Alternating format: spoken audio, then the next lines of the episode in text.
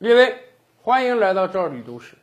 此前在拍案的节目中啊，我们跟大家聊过，说法国国庆的时候，法国的一个列车司机啊，竟然为了自己能够准时下班，把满载有法军装甲车、越野车的这个火车停在了一个不知名的小站，然后自己啊拍拍屁股下班了。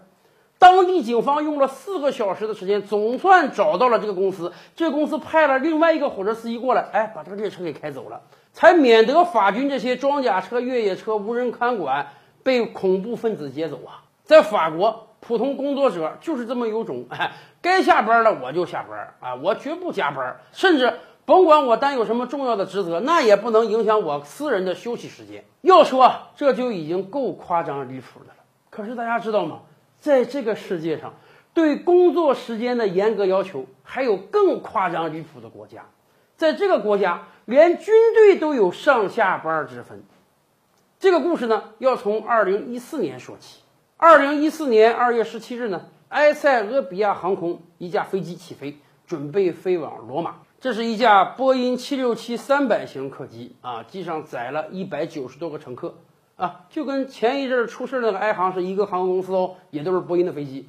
这架飞机起飞之后不久呢，被副驾驶劫持了啊！副驾驶劫持了飞机，要求飞机改变航向，飞到别的地方去。当然了，被劫机这个消息马上传给了空管，按照劫机者的要求啊，飞机改变了航向。但是同时，为了解决这个问题，意大利马上派出了战斗机起飞，伴飞护航这架飞机，以防止劫持者真正把这个飞机劫走。接下来，按照劫机者的要求啊，飞机偏离了航向，驶出了意大利领空，来到了法国领空。法军也派出了飞机起飞护航，接替了这个意大利飞机的班儿。又过了不久，飞机马上就要驶出法国领空，进入到瑞士领空了。那么，按照规定，法军你不能轻易越境啊，所以空管就跟瑞士方面商量，哎，该你们接班了，你们的飞机能不能起飞来伴飞这架飞机呀？听说最终这个飞机就要降落在你们瑞士国土上。